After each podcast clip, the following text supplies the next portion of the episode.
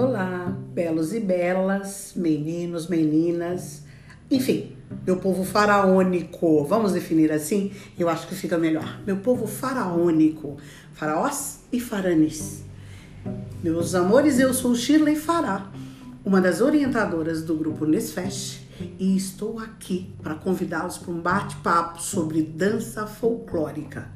Dança folclórica árabe, ok?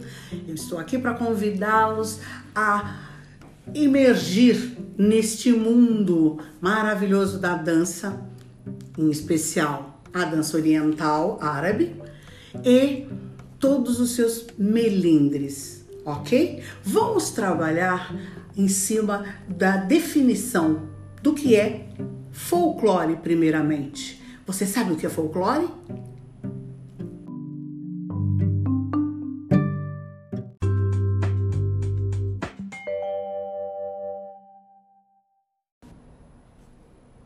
Então, folclore.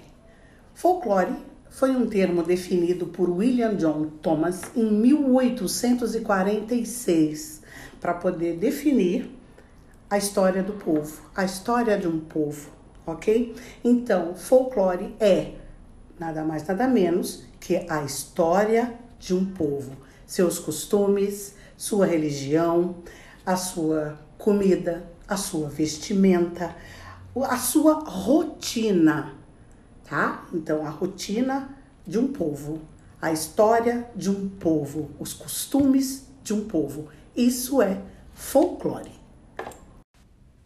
Ok, então, né? De posse a essa informação sobre o que é folclore, a palavra folk mais lore, história de um povo, nós temos em 1989 uma redefinição pela Unesco dessa palavra folclore. Ela passa então a representar como cultura tradicional e popular. Meus amores, faraônicos, vamos fazer o seguinte: vamos identificar como nós vamos identificar como vamos identificar o folclore. Ah, tá. Tudo que vem do povo é folclore? Não é bem assim. Ele se torna folclórico quando existe tradicionalidade, ou seja, passa de geração para geração.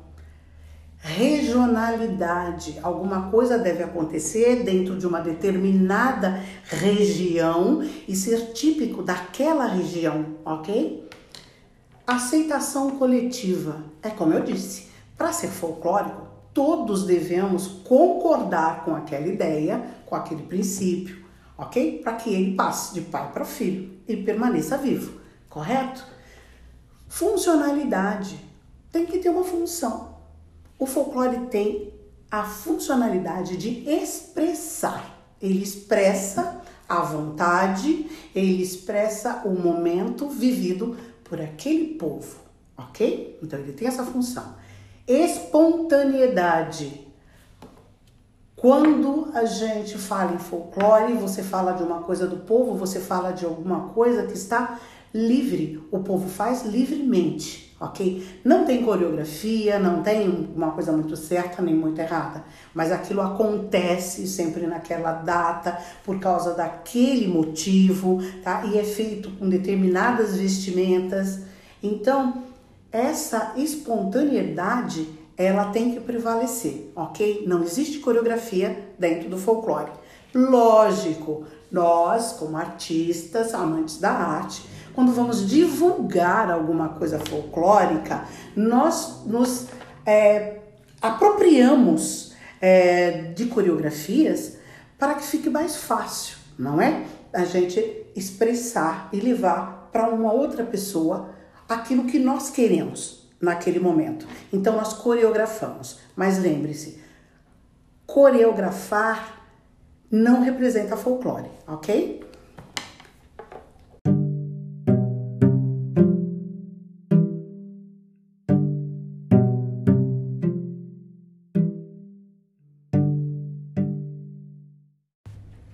Ok, belas, ok, belos, meu povo faraônico maravilhoso. Vamos continuar dando início a, a, dando início não, dando continuidade, né, à conversa sobre folclore árabe. Nós temos o costume, muitas vezes, de determinar que folclore é algo velho, é algo que parou, que é só lá de trás, né? Não tem é, nada aqui na frente, não mudou nada, é estático. Não é verdade. O que é história? É, o que é estático é história. A história tem começo, tem um meio e tem um fim. Aí virou história. O folclore, ele é dinâmico. Por quê? apesar dele não mudar a sua base, não mudar a essência, ele sofre pequenas transformações. Mas são transformações que vêm acontecendo ao longo de um determinado período de tempo, conforme a evolução, conforme o desenvolvimento daquele povo, daquele lugar, daquelas rotinas diárias, ok? Nós não evoluímos o tempo inteiro, então o folclore também evolui. Ele não perde a base, mas ele consegue agrupar dentro dele coisas novas, mas que foram feitas espontaneamente e vão acontecendo repetitivamente ao longo do tempo, ok? E é do povo, não tem coreografia.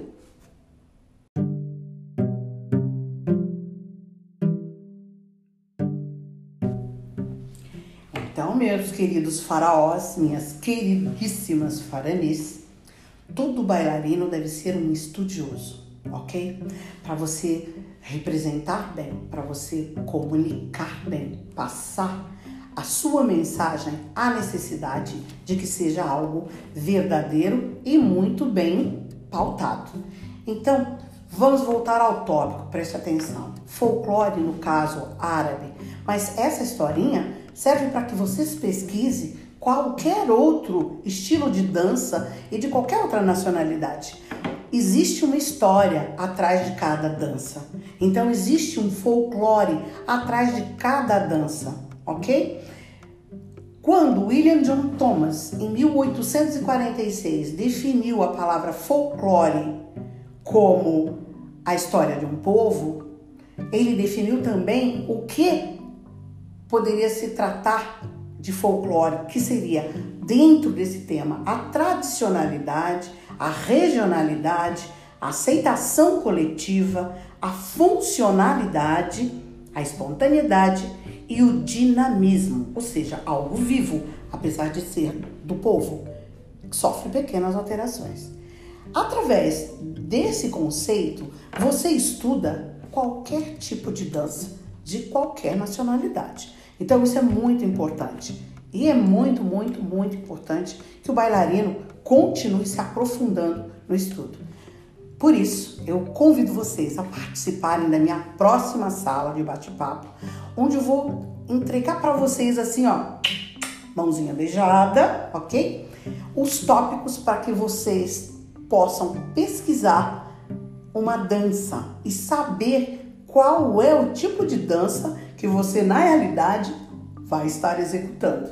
Se vai ser uma dança tradicional árabe, ou seja, folclore, se vai ser uma dança mais popular. Popular e folclore? Lógico que é, mas nem tudo, tá bom? Tudo que é folclórico é popular, mas nem tudo que é popular é folclórico. E na próxima sala eu conto para você a diferença. Beijo, fique bem.